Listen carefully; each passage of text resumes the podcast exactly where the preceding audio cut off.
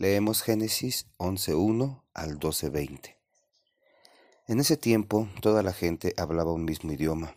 Al salir hacia el oriente encontraron una llanura en la región de Sinar y se quedaron a vivir allí. Un día decidieron hacer ladrillos y coserlos en el fuego. De ese modo usaron los ladrillos en lugar de piedras. Además, emplearon el alquitrán en lugar de mezcla. Después dijeron, construyamos una ciudad con una torre altísima que toque el cielo, así no seremos muy famosos y no tendremos que vivir por siempre errantes. Entonces el Señor bajó para ver la ciudad y la torre que estaban edificando y pensó, esto lo pueden hacer porque forman un solo pueblo y hablan el mismo idioma. Esa torre es solo la primera de muchas otras obras que harán. Todo lo que se propongan hacer lo harán y nadie podrá detenerlos. Vamos, descendamos y hagamos que hablen diversos idiomas para que no puedan entenderse. Así pues, Dios los esparció por toda la tierra, lo que impidió que terminaran la construcción de la ciudad. Por esa razón la ciudad se llamó Babel, porque fue allí donde Dios les confundió, haciendo que hablaran diversos idiomas, y los esparció por toda la tierra. La siguiente es la lista de los descendientes de Sem. Dos años después del diluvio, cuando Sem cumplió los cien años, tuvo un hijo al que llamó Arfaxad. Después de que Arfaxad nació, Sem vivió quinientos años más y tuvo más hijos e hijas. Arfaxad tenía treinta y cinco años cuando le nació su hijo Selah. Después de que Selah nació, Arfaxad vivió cuatrocientos tres años más y tuvo más hijos e hijas. Selah tenía treinta años cuando le nació su hijo Eber. Después de que Eber nació, Selah vivió cuatrocientos tres años más y tuvo más hijos e hijas. Eber tenía treinta y cuatro años cuando le nació su hijo Peleg. Después de que Peleg nació, Eber vivió cuatrocientos treinta años más y tuvo más hijos e hijas. Peleg tenía treinta años cuando le nació su hijo Reú. Después de que Reú nació, Peleg vivió doscientos nueve años más y tuvo más hijos e hijas. Reú tenía treinta y dos años cuando le nació su hijo Serug. Después de que Serug nació, Reú vivió 207 años más y tuvo más hijos e hijas. Serug tenía 30 años cuando le nació su hijo Nahor. Después de que Nahor nació, Serug vivió 200 años más y tuvo más hijos e hijas. Nahor tenía 29 años cuando le nació su hijo Teraj. Después de que Teraj nació, Nahor vivió 119 años más y tuvo más hijos e hijas. A sus 60 años, a Teraj ya le habían nacido sus hijos Abraham, Nahor y Harán. La siguiente es la lista de los descendientes de Teraj, el padre de Abraham, Nahor y Harán. Harán, que fue el padre de Lot, murió en el mismo lugar en el que había nacido, es decir, en Ur de los Caldeos. Harán murió antes que su padre Teraj. Abraham se casó con Sarai y Nahor se casó con Milca. Esta era hija de Harán y hermana de Isca. Sarai no podía tener hijos, pues era estéril. Un día Teraj decidió salir de Ur de los Caldeos para irse a vivir en el país de Canaán. Se llevó consigo a su hijo Abraham, a su nieto Lot y a su nuera Sarai pero cuando llegaron a la ciudad de Harán, se quedaron viviendo allí. Fue allí en Harán donde murió Teraj, cuando tenía 205 años de edad. El Señor le dijo a Abraham, deja tu tierra, tus familiares y la casa de tu padre, y vete a la región que te voy a mostrar. Te voy a convertir en una nación muy grande, te voy a bendecir y te haré un hombre muy famoso. Serás de bendición para muchas personas a los que te digan, a los que te bendigan yo los bendeciré, pero a quienes te maldigan yo los maldeciré. Por medio de ti yo bendeciré a todos los pueblos del mundo. Tal como el Señor se los había ordenado, Abraham salió de Harán y con él también se fue Lot. En aquel tiempo Abraham tenía setenta y cinco años. Cuando Abraham salió hacia la región de Canaán, se llevó a su esposa Sarai, a su sobrino Lot y a toda la gente que había comprado en Haram. También se llevó todas las cosas y animales que habían conseguido. Abraham atravesó toda la región de Canaán hasta que llegó a Siquén, donde está la encina sagrada de Moré. En ese tiempo los cananeos eran los que vivían en aquella región. El Señor se le apareció allí a Abraham y le dijo, Esta tierra se la voy a dar a tus descendientes.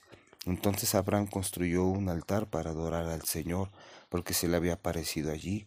Después Abraham salió de aquel lugar y viajó, viajó hacia el sur, a la región montañosa que queda entre Betel por el oeste y ahí por el este.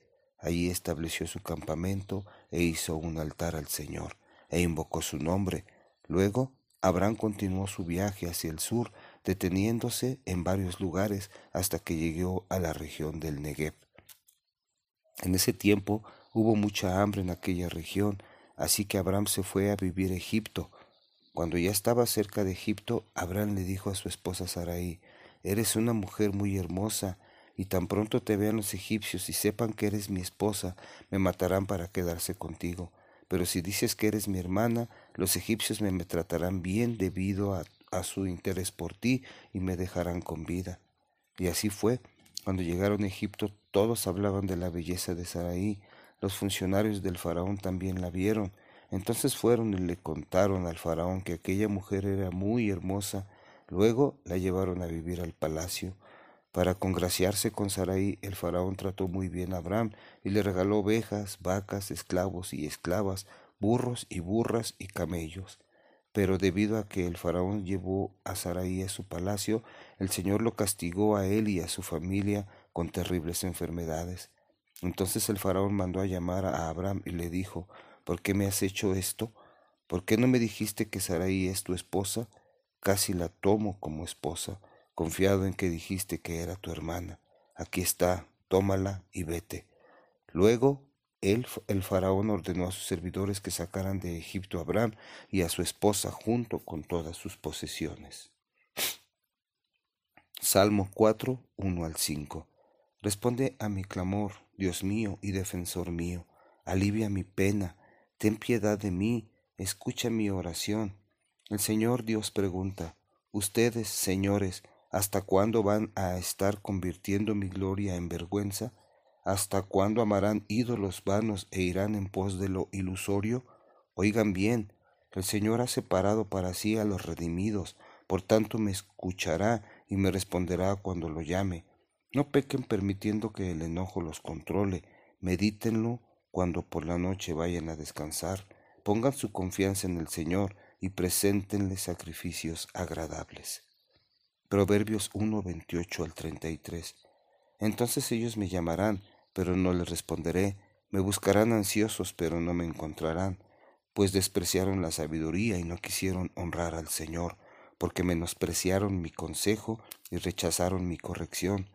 Cosecharán el fruto de su conducta, se hartarán de sus malas intenciones, los matará su desvío e inexperiencia, su despreocupación y necedad los destruirá pero los que me escuchen vivirán en paz y seguridad sin temor. Mateo 5, 27 al 48. Ustedes saben que está escrito en la ley, no cometerás adulterio, pero yo les digo, cualquiera que mira a una mujer y desea acostarse con ella, comete adulterio en su corazón. Así que si uno de tus ojos te hace pecar, sácatelo y échalo lejos. Es mejor perder un miembro del cuerpo y no que el cuerpo entero sea echado al infierno. Y si tu mano derecha te conduce al pecado, córtatela y échala lejos. Es mejor quedarse manco que ir al infierno. También está escrito, el que quiere separarse de su esposa debe darle un certificado de divorcio, pero yo les digo que el hombre que se divorcia de su esposa, excepto cuando ésta haya sido infiel, hace que ella cometa adulterio y que él se case con ella, también lo cometa. Ustedes también saben que hace mucho se dio este mandamiento, cumplan lo que le juren a Dios, pero yo les digo, nunca juren, no juren por el cielo, porque es el trono de Dios, ni juren por la tierra, porque es donde Él pone sus pies, ni por Jerusalén, porque Jerusalén es la capital del gran rey, ni siquiera juren por su propia cabeza, porque no pueden volver blanco o negro ni un solo cabello. Es suficiente con que digan sí o no y nada más. Si dicen algo más, seguro viene del maligno. Ustedes saben que está escrito, ojo por ojo y diente por diente, pero yo les digo, no pague el mal por mal. Si los abofetean en la mejilla derecha, presenten la otra. Si los llevan a juicio y les quitan la camisa, denles también el abrigo. Si los obligan a llevar una carga un kilómetro, llévenla dos kilómetros. Denle al que les pida, y no le den la espalda al que les pida prestado. También conocen el mandamiento que dice, ama a tu prójimo y ore a tu enemigo. Pero yo les digo, amen a sus enemigos, oren por quienes los persiguen. De esta forma estarán actuando como hijos de su Padre que está en el cielo, porque Él da la luz del sol a los malos y a los buenos, y envía la lluvia a los justos y a los injustos. Si ustedes aman solo a los que los aman, ¿Qué de extraordinario tiene esto? Aún la gente mala puede hacerlo, y si solo saludan a sus hermanos, ¿qué hacen de más? Aún los paganos hacen esto. Ustedes deben ser perfectos, como su Padre que está en los cielos es perfecto.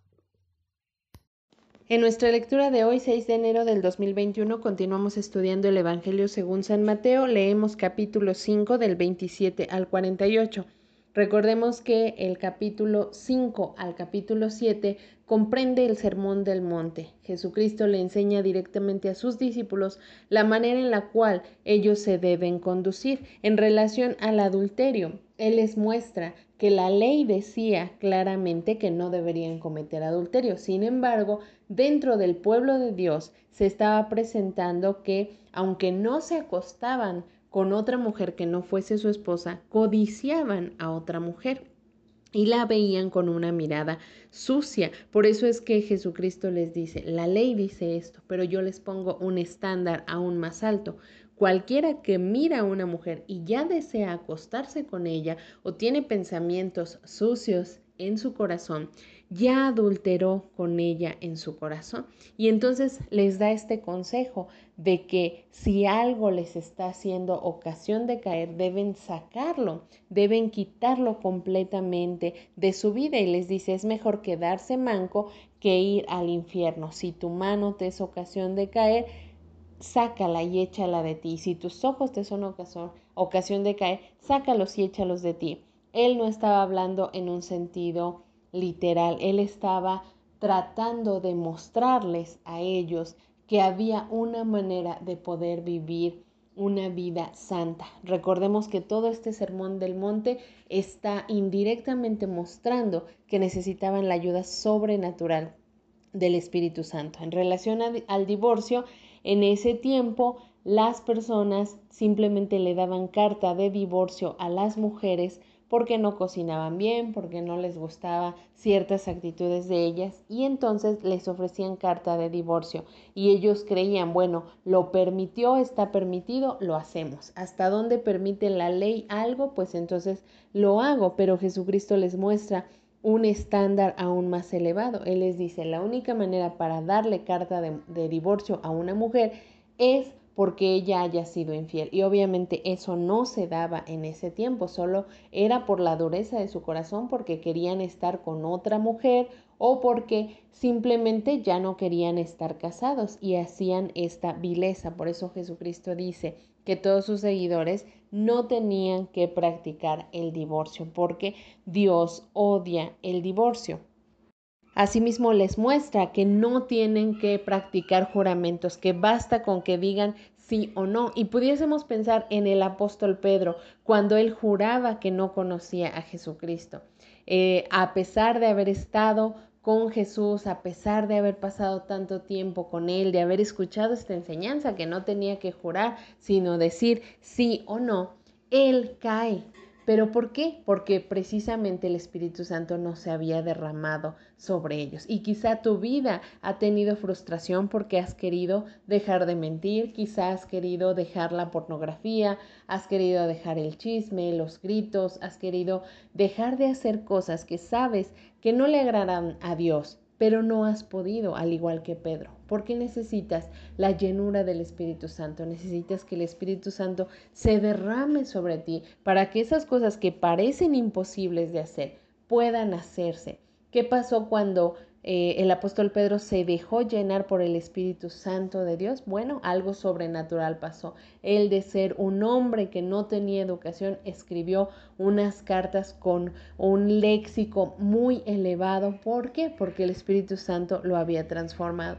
Como después de haber hecho tantas cosas tan arrebatadas, pudo incluso con su sombra sanar enfermos, porque ese es el poder del Espíritu Santo sobre la vida de una persona que le permite, que se llena del Espíritu Santo. Y eso es quizá lo que le ha faltado a tu vida. Asimismo, la ley decía ojo por ojo y diente por diente. Dios había permitido esto. Sin embargo, Jesucristo les dice, pero yo les digo, no paguen mal por mal, porque estos hombres, estos judíos, estaban tan acostumbrados a ir al punto exacto de la ley y entonces decía ojo por ojo y ellos eh, tomaban venganza por sí mismos. Ellos habían hecho todo un desastre de los mandamientos de Dios. Cuando Dios les quiso mostrar que ellos no podían cumplirlos, ellos arrogantemente creyeron que podían hacerlo y entonces los llevó a todo esto. Por eso Jesucristo les dice, yo no vine a abrogar la ley, yo vine a cumplir la ley, pero aún voy a poner un estándar más elevado por sobre lo que hay en la ley. Asimismo, dentro de los mandamientos de este pueblo estaba amar a los que te aman y odiar a los que te odian.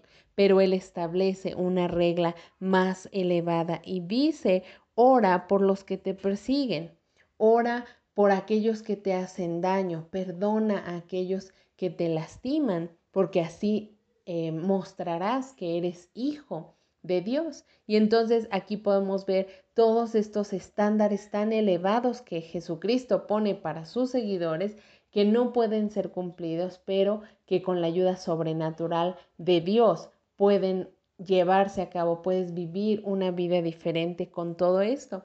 No hay eh, absolutamente nadie que pueda decir que puede llegar a vivir una vida como eh, Jesucristo lo estableció en estos mandamientos del Sermón del Monte sin la ayuda sobrenatural del Espíritu Santo. Tienes que estar conectado con Él, llenarte de Él para que entonces todo esto pueda fluir de una manera natural. Si quizá tú has estado intentando por años hacerlo en tus fuerzas, como Pedro, necesitas comprender que se requiere una ayuda sobrenatural y esa ayuda sobrenatural está a tu alcance. Basta con que tú te metas con Él, camines con Él y dejes que Él inunde tu vida para que entonces este estilo de vida pueda surgir de una manera natural. Que el Señor te bendiga.